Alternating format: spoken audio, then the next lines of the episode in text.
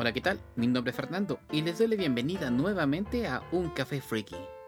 En el episodio de hoy hablaremos de los Thundercats, una serie de los 80 que tenía una frase particular que era justicia, verdad, honor y lealtad.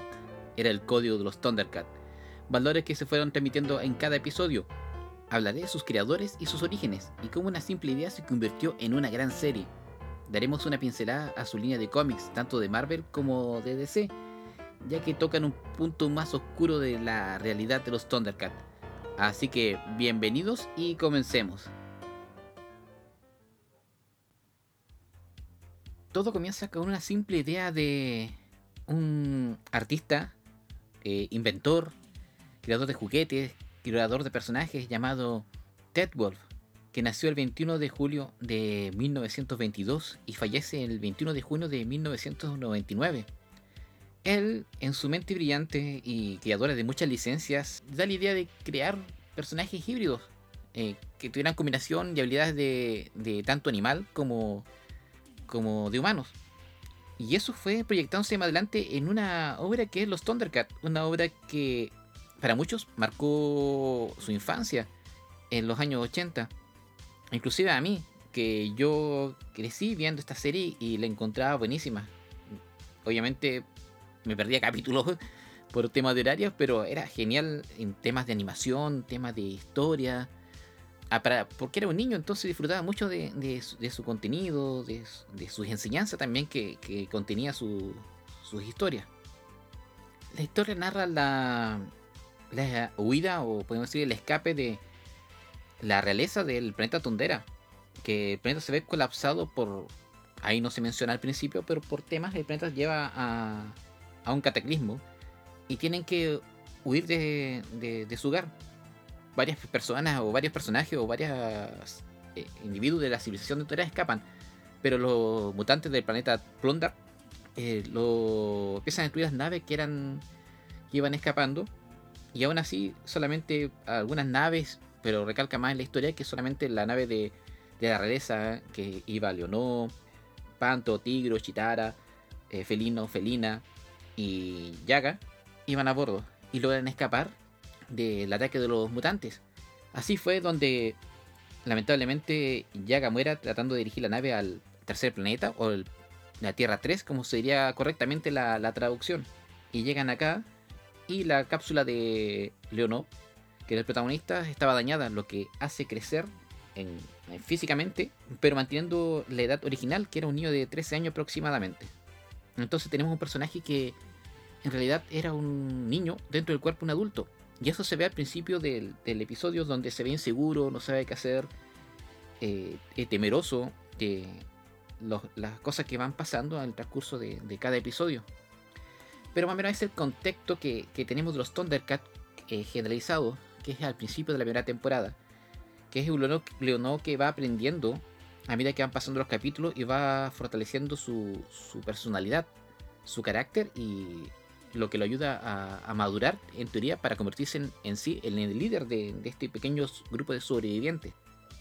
La serie se transmitió de enero de 1985 a 1989. Consta de 65 episodios, que es la primera temporada, y entre medio hay una película que se llama Thundercat Ho, o Thundercat O, como se podría decir, que se estrenó en 1986. Pero eh, esta película se canceló eh, su salida en cine. ¿Por qué? Porque eh, en esa época había salido, en ese periodo de tiempo había aparecido la película de los Gobot y de mi pequeño pony. Y le había ido pésimo en taquilla. Entonces dijeron, Mm, mejor no la tiremos porque no va a ir mal. Así que hicieron fue adaptar esa película en cinco episodios en la serie. Y esos episodios lo dividieron en, como comentaba recién, lo dividieron en cinco partes y lo incorporaron a la serie. Y ahí dan origen a los personajes que es eh, Bengalí, Ninso, eh, Pumara y los Lunatax. Entonces ahí lo juntan y dan comienzo a la segunda temporada que tiene solamente 25 episodios. Ya la tercera y cuarta temporada solamente tienen 20 episodios. La serie fue encargada a, a Rankin Bass a que la produjera. Era una serie, una, era una productora, perdón, que estaba eh, que siempre había hecho eh, animaciones slow motion, como especiales de Navidad, animación de ese tipo. Y los Thundercats fue con un cambio que le hicieron a su, a su tipo de animación. Más adelante la Ranking Bass se fusionó con Lorimar Production. Y ahí tuvieron un poquito más de, de, abarcar más público, ya que era una empresa que, se, que era un poquito más grande para, para transmitir lo que era Thundercat. Y en el 89, ya casi al final, la Lorimar se fusiona con la, con la compra Warner Bros. Y ahí más adelante pasan muchas cosas, como la Warner toma la licencia de los Thundercats, se la pasa a DC para poder estar cómics, pero eh, vamos a llegar un poquito más adelante en, en ese tema. Un dato curioso que es, no, no es curioso, pero un dato importante es que la animación eh, estuvo a cargo de estudio japonés Pacific Animation. Y ahí le da un toque distinto a comparación de otras series de la época. Si miramos, no sé, em, G.I. Joe, los Gobot, eh, He-Man, se nota muy distinto lo que el tipo de animación en general. Le daba un toque distinto. ¿Por qué? Porque la animación japonesa en esa época está era como visualmente más, podríamos decir, más, eh, más armoniosa. No sé, se nota, no sé cómo explicarlo, pero se nota mucho en los vehículos, en el, en el, en las animaciones de espacio, de explosiones, de los, de los paisajes, de los movimientos, de el tanque felino, se nota cuando el, movimiento de los mecanismos es muy complejo y se nota la, mucho la diferencia en que los japoneses involucraron, se involucraron en el, tema. Pero obviamente lo que era las voces, la producción, la distribución se hizo en Estados Unidos. Cabe mencionar que los Thundercats, aunque fue eh, animada en Japón, nunca llegó a, a, Japón en sí como, como serie animada. Otra, ah, otra cosa a mencionar, perdón, es que Leonard Starr, que era un dibujante escritor de esa época, estuvo a cargo de todos los guiones, tanto de la serie animada como de la película Thundercat, eh, dando ideas de nuevos personajes, de historias, eventos que podrían pasar. Y se nota mucho la influencia de él porque era un escritor y obviamente creaba cómics, tenía mucha idea generalizada de lo que era una historia. Estaba estuvo a cargo de los storyboards de la serie también, así que se notaba mucho su influencia como, como artista.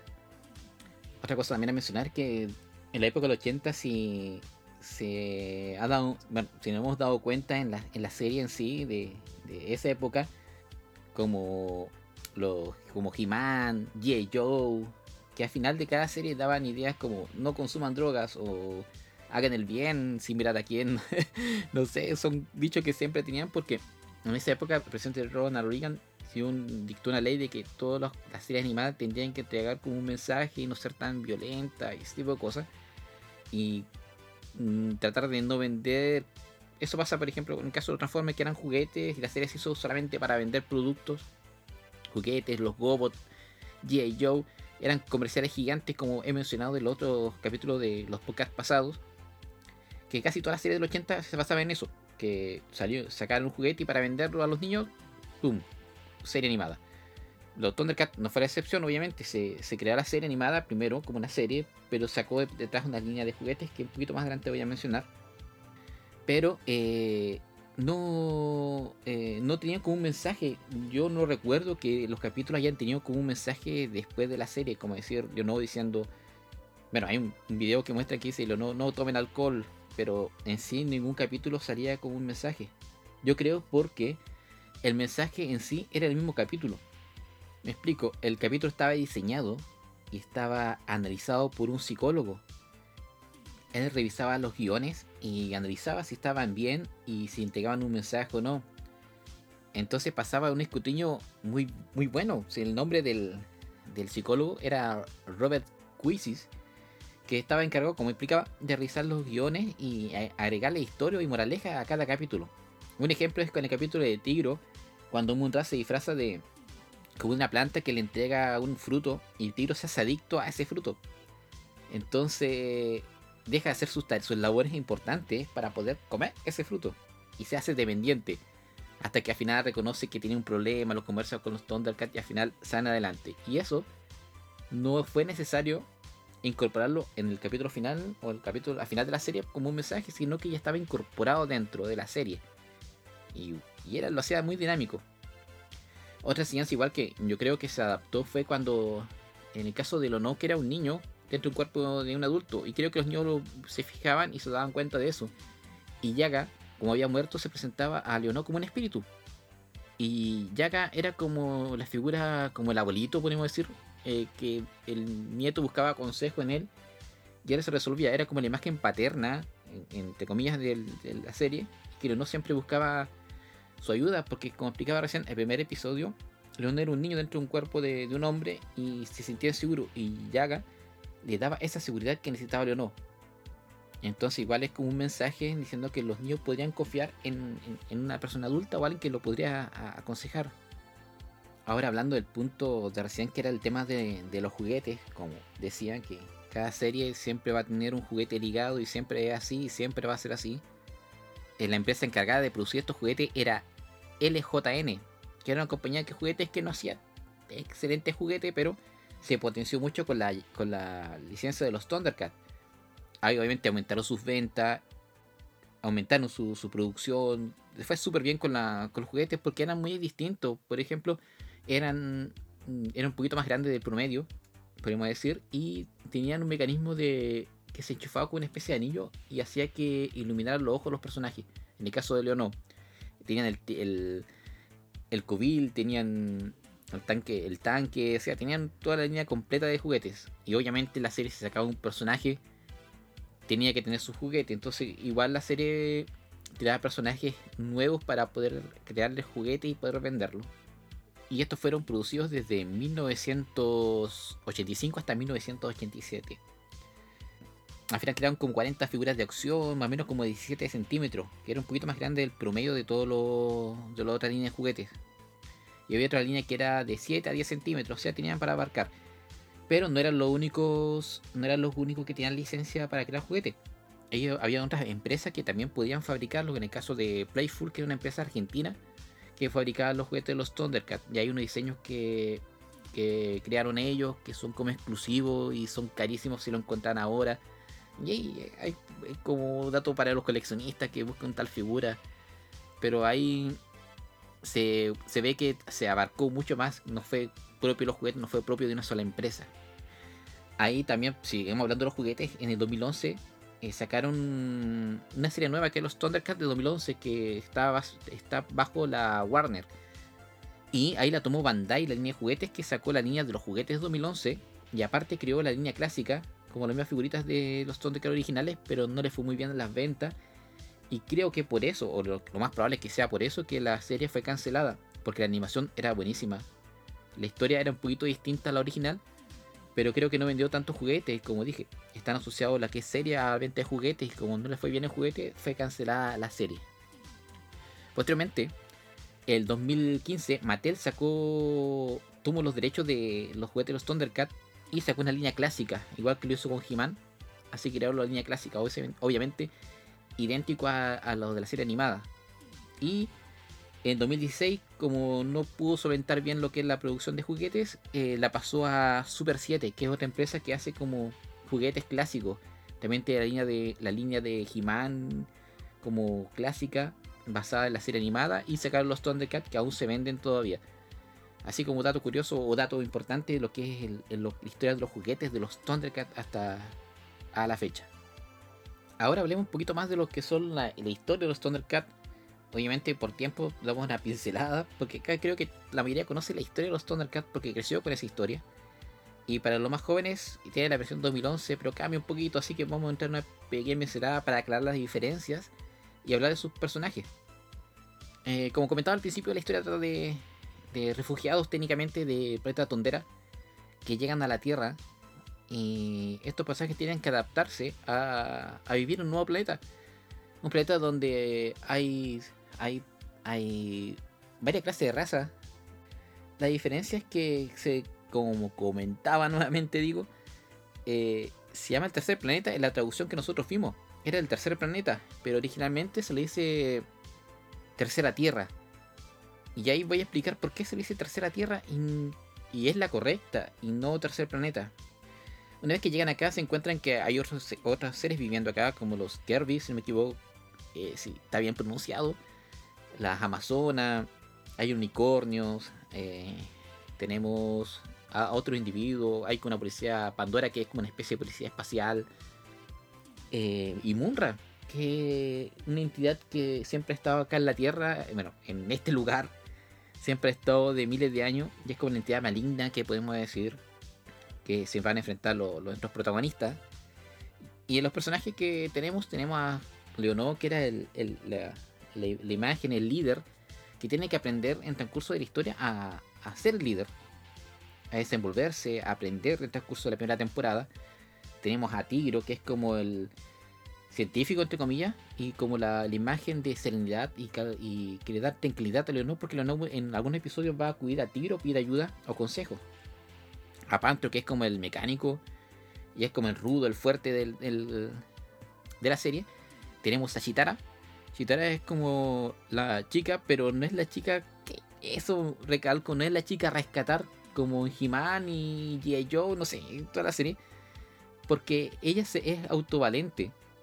O sea, varias veces se enfrenta a, los mutantes que también llegan a la Tierra, persiguiendo a, los Thundercats de buena manera. Y muy rara vez se ve eh, rescatado. Siempre a veces apresta ayuda, inclusive a Leonor en algunos episodios. Tenemos a Felino y Felina, que son los personajes que son niños y son traviesos, siempre se meten en problemas.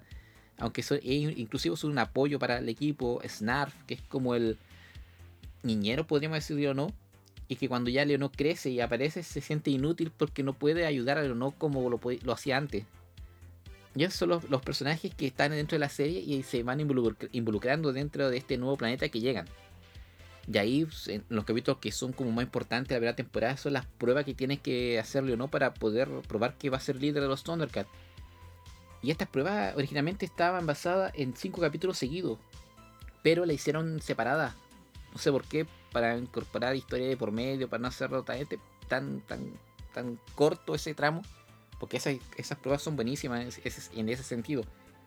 En este caso tenemos la prueba de Chitara como un ejemplo donde tiene que correr y ganar la Chitara en una carrera, siendo que Chitara es la más veloz del equipo. Pero obviamente los mutantes intervienen y hay situaciones que también eh, que interrumpen las pruebas. Y en la carrera no gana porque Chitara solamente puede correr 5 kilómetros, eh, perdón, 4 kilómetros a esa velocidad. Y entonces la carrera en el último tramo son 5 kilómetros. Entonces, como son 4, al final llega la Chitara iba ganando por, por harto espacio, pero como ya no puede correr más rápido, Leonor alcanza y gana. Cosas así que también le da superación, porque dicen si Leonor se rinde, no es digno de, de, ser el, el, el, líder de los Thundercats. Pero Leonor nunca se rinde y se esfuerza. En el caso de la lucha con Pantro, la prueba de las ilusiones de, de Tigro y ese tipo de cosas. Ah, por si acaso, Tigro usa poder de la ilusión, pero el único capítulo que usa el poder de la ilusión. Después no usa sus poderes mentales. Es como solamente en ese episodio. Y así, y así después pasa la segunda temporada donde llegan los Lunatax. Después Munra reconstruye el, Nueva Tundera para recuperar el, libro de los augurios. Después eh, Munra pierde contra, los, contra Leonón duelo en la, en la casi que en la tercera temporada, si no si estoy bien, en la tercera temporada pierde y los espíritus lo castigan, lo mandan fuera del a, otro como al espacio interior, no sé, lo mandan lejos. Ahí no con Pantro destruyen la pirámide oscura, los antiguos espíritus se enojan y que eh, traen nuevamente a, a, Munra para que se pueda vengar de Lono por destruir la pirámide. Y esto cosas en tercera y cuarta temporada pasan entre la Tierra, el tercer planeta, o la Tierra 3, y Nueva Tundera. Y eso fue como un resumen super light de la serie. Y como, ah, tenemos a Murra también como personaje importantísimo. A mi consideración, uno de los mejores villanos de la serie. Tanto como personalidad, carácter, su voz, la voz acá que le pusieron es buenísima. Su transformación, no sé, da miedo, no sé, me da cosa cuando se veía por TV porque igual es impresionante la transformación y transmitía terror y es la imagen que, que daba Munra, que un ser oscuro que dependía de los espíritus, espíritus del mal para poder transformar su cuerpo decadente, como dice, en ese ser musculoso, lleno de fuerza, eh, que podía lanzar rayos por sus manos y tenía miedo a su reflejo. cosa que después los espíritus le dan una habilidad y deja de temerle miedo a su reflejo. Pero gran personaje a destacar. Ahora hablemos un poquito de los cómics, porque en sí tienen algo importante que contar en, la historia, tanto antes de los Thundercats y después de los Thundercats. Empezando de que las, los cómics de los Thundercats eh, originalmente fueron publicadas por Star Comics, que era una parte de Marvel, en el año 85.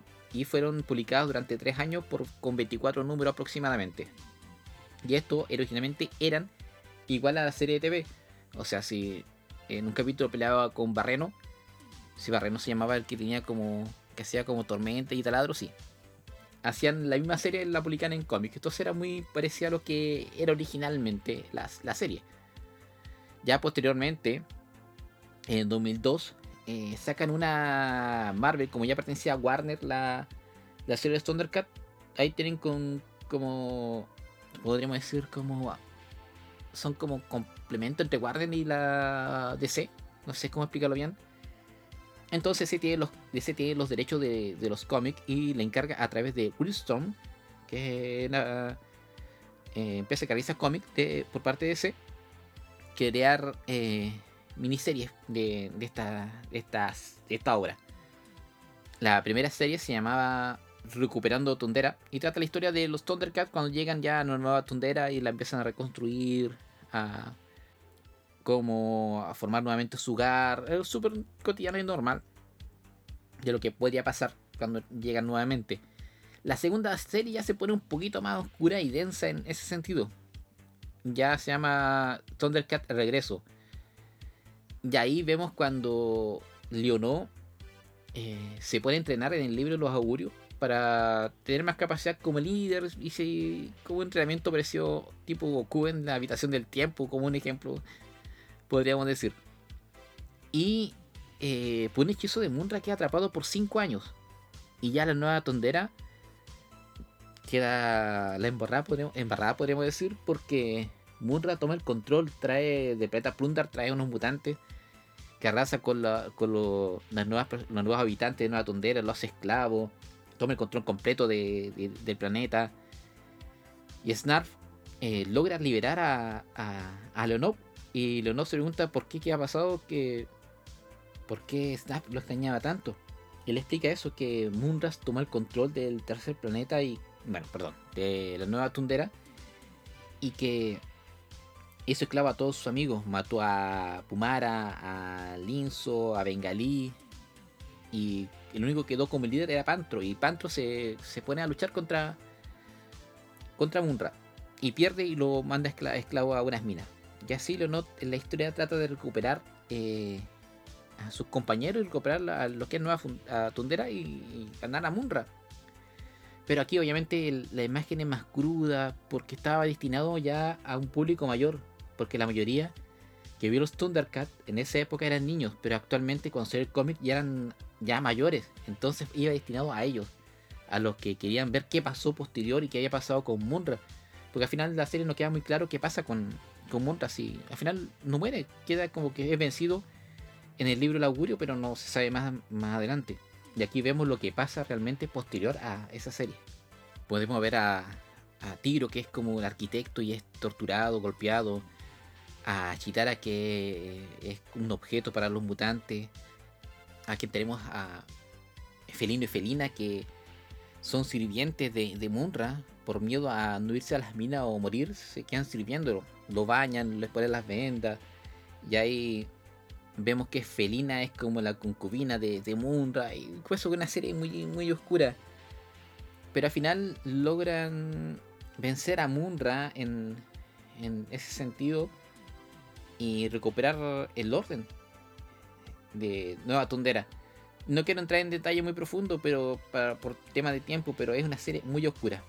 Posteriormente tenemos la otra que se llama Perros de Guerra, que ahí es un poquito más suave, en esta no oscura como la anterior, pero es de una raza de perros que llega a, Nueva Tundera a, dominarla. Y ahí tenemos que Chitara se casó con, con Tigro y tienen hijos.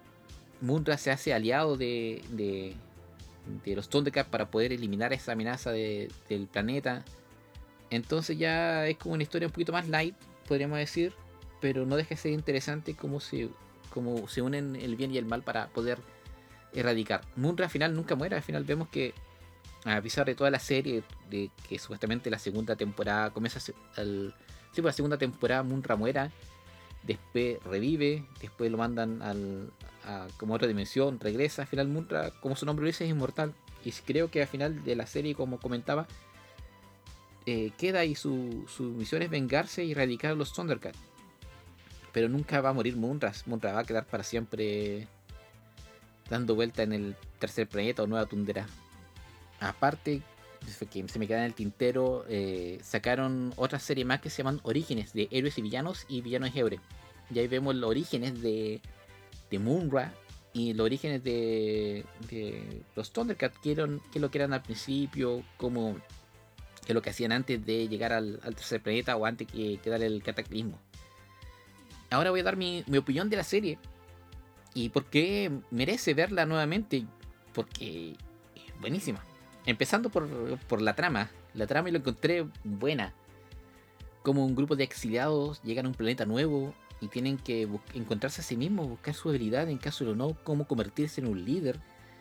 Como eh, Pantro, podemos decir, que tiene que ser el más fuerte y encargado de, de, su unidad, me explico, de, todo lo que es tecnología, armar el, el cubil. Ya se lo vemos no sé, yo mi posición, a personas que llegan de otro lado a un nuevo lugar y tienen que adaptarse al, a ese mundo nuevo o su país nuevo que llegan. Un inmigrante que a lo mejor que llega a, un país nuevo tiene que adaptarse, aprender las costumbres y encontrarse a sí mismo y ver lo que, lo que vale para poder entregar ese lugar nuevo. Es mi opinión personal y, válida. También tenemos la, eh, el lema de los Thundercats, que es justicia, verdad, honor y lealtad. Unos mensajes que a mi parecer eh, son buenísimos. En, son contextos súper... Son valores que obviamente son del 80 y que fueron hechos para el, para la normativa de, de Estados Unidos, de, de, la protección infantil, podemos decir. Pero son valores que se, se transmitieron y creo que a lo mejor más de uno les llegó esos mensajes, esos valores. Y esos valores también, como dije, son el lema de los Thundercats y se pueden llevar a, cualquier ámbito. También tenemos la importancia de, Munra como villano. El villano Munra es el mal que siempre va a estar y siempre va a existir. Por eso yo creo que la interpretación que le dan, por eso muere, Munra no muere, porque siempre el mal va a estar y siempre, siempre existió y siempre va a existir en el mundo. Y el mundo es como, y el es como reflejo de eso. Aunque se logre vencer, siempre va a estar presente en, todo sentido. Pero en excelente villano. Recalco, es uno de los mejores villanos que hay. Mmm, Monstrón, podemos decir que no, le llegan ni a los talones a, a, Munra en, ese sentido. Si me merece a Monstrón tampoco, pero es uno de los. A Skeletor, no, Munra es mejor que Skeletor, a mi parecer. Porque Munra es malo, es malo 100%. Skeletor es como un malo, pero al final como un villano cómico en, unos capítulos, entonces no es realmente un ser villano de 100%. Y también tenía la espada de Plundar, si no me equivoco, creo que se llama espada de Plundar, sí, que esa que era como doble espada doble, que lo hacía más poderoso igual. Entonces ya tenía un plus extra. Otra cosa, entre la espada, un ejemplo, entre la espada de He-Man y la espada de los Thundercats, la espada de He-Man es mucho más poderosa. Mil veces He-Man es mucho más poderoso que, la espada del augurio. Incluso en el cómic que hay, si entro a resumir, ya, pero...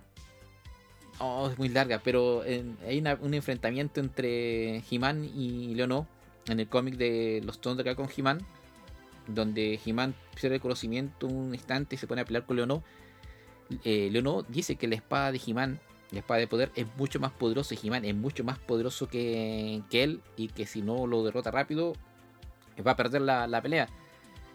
Entonces ahí se nota, y por palabras del mismo Leonó, que la espada de He-Man es mucho más poderosa que la espada de, del augurio. Aunque la espada del augurio tenía mucha desventaja en el sentido, porque la espada del augurio, por ejemplo, se, se ensuciaba o se manchaba o dejaba el ojo de, de tondera tapado no podía llamar a los Thundercats, no dejaba de funcionar. la espada de Excalibur es más poderosa que, que la espada del augurio. Eso lo vemos en el capítulo 51, si no me recuerdo. Creo que sí. Y el espíritu, bueno, Munra le pide al espíritu mal que le muestre una espada más poderosa que, que le pueda ayudar a derrotar la espada del augurio.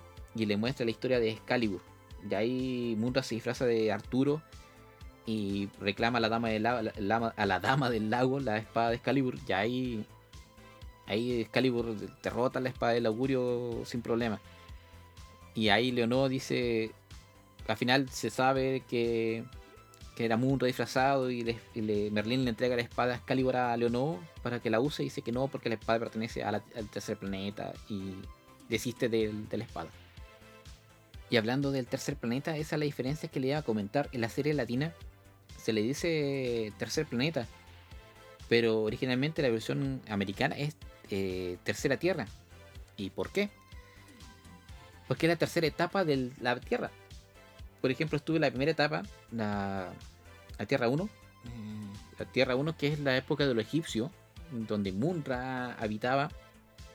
La segunda es la de nosotros. Y la tercera es la de los Thundercats.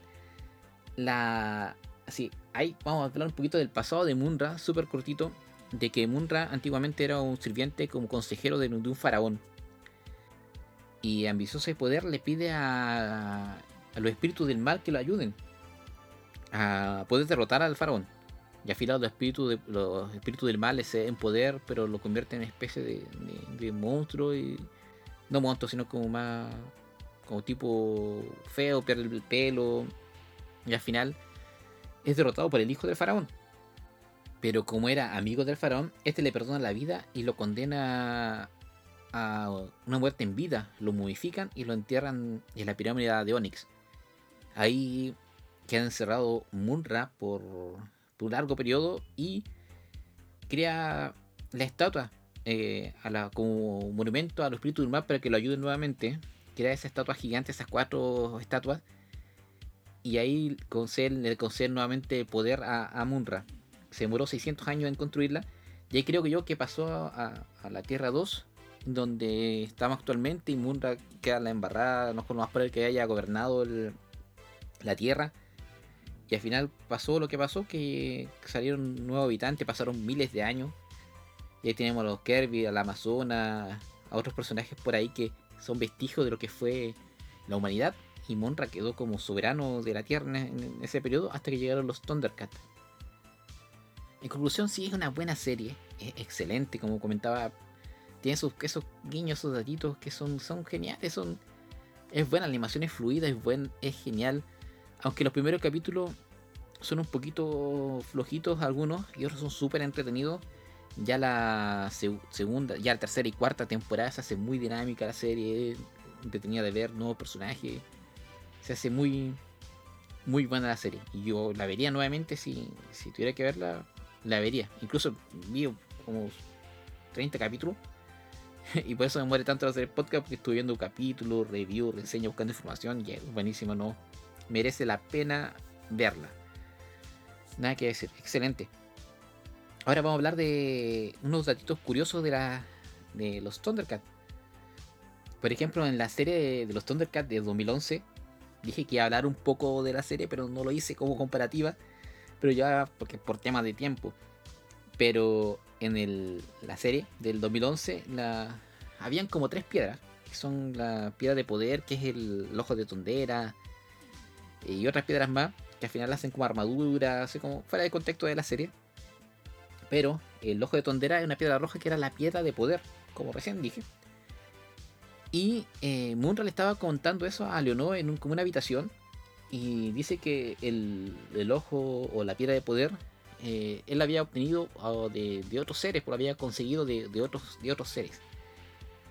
Y en la pantalla se ve que eh, se ve la cara de Monstrón, o sea, Monstrón de los halcones galácticos tenía la piedra de poder en su ojo. Es lo que creo. Entonces, Monstrón tenía la piedra de poder. También la tuvo los Tiger, Tiger Shark, que es una serie de, de ranking base igual, que son una especie de, de humanoide entre tiburón y, humanos, obviamente. Y otra imagen que sale son unos perros que obviamente se con, lanza. Y podemos decir que son los perros de guerra del, de los cómics. Entonces ahí hacen como una unión de esos, de todas las series de, de los Thundercats que tienen que ver con Wrecking Ball, los cómics de ese, para hacer como una unión de esta serie. Pero sería raro que Monstrón tuviera el ojo de poder y que Monra se lo haya sacado. A lo mejor quedó con, por eso quedó tuerto ese vestigio y necesita la, la, estrella lunar del limbo para poder transformarse. Porque la serie, con esas piedras, creaban una armadura. Los Munra, Leonog generan como una armadura. Entonces la armadura de, de Monstrón es un vestigio de la piedra de poder, podríamos decir, de los Thundercats. Ahí como la dejo. sí, porque todo, todo calza, como, como diría alguien por ahí. Eh, dato curioso también que en los primeros episodios, eh, Chitara y todos los demás, bueno, en caso de Chitara más, andaba en tople. Andaba así en la parte de arriba. Pero no fue censurado por la. en esa época, siendo que era muy estricto la censura. Lo más probable es porque a lo mejor no tenían pezones y por eso no, nadie dijo nada. Y porque a lo mejor eran mitad gato, entonces dijeron no, no, es, no es censurable. Y otro dato que creo ya que es más común, que sabemos que Yaga es el culpable de la destrucción de, Tundera. Porque en una pelea de Yaga contra eh, Ratali, creo que es Ratali. No es Rataro, porque Ratali era antepasado de Rataro. Con la espada de Plundar, al final lo derrota y toma la espada de, de Plundar y para, no, para destruirla la lanza como un volcán, una fosa de lava. Pero como la espada era tan poderosa trata de salir del planeta, lo que provoca el colapso. Entonces, ya que al final es el causante inconsciente de la destrucción de, de Tundera. Así que ese es como el dato más, más, más perturbador, como diría otro personaje. Y eso es como los datos un poquito curiosos, podríamos decir. Igual faltan varias cosas, muchos detalles, pero como digo, por tema de tiempo, yo quiero hacer esto súper resumido eh, para que sea más light quedan hasta acá. Y eso, muchas gracias por escucharme. Muchas gracias por seguirme. Así que se nota porque seguimos subiendo y eso es, genial porque sé que mi contenido es, agradable para ustedes. Perdón por la demora en este podcast porque buscando información, igual para se presentar algunas cositas por ahí, pero ya vamos a seguir más constante ahora. Eh, recuerden que pueden seguirme en Spotify, eh, en Spotify como un café friki, en Evox como un café friki, en mi cuenta de Instagram como un café friki guion bajo podcast y en, todas las plataformas de Google Podcast, en Apple Podcast, en Anchor, así que estamos casi en todas las plataformas. Muchas gracias a todos, gracias nuevamente por escucharme y nos estamos escuchando la próxima semana lo más probable con una película. Sí, tengo ganas de analizar y comentar una película que es La historia sin fin, pedazo de película. Así que lo más probable es que esté hablando de eso. Así que nos vemos, que estén bien y chao.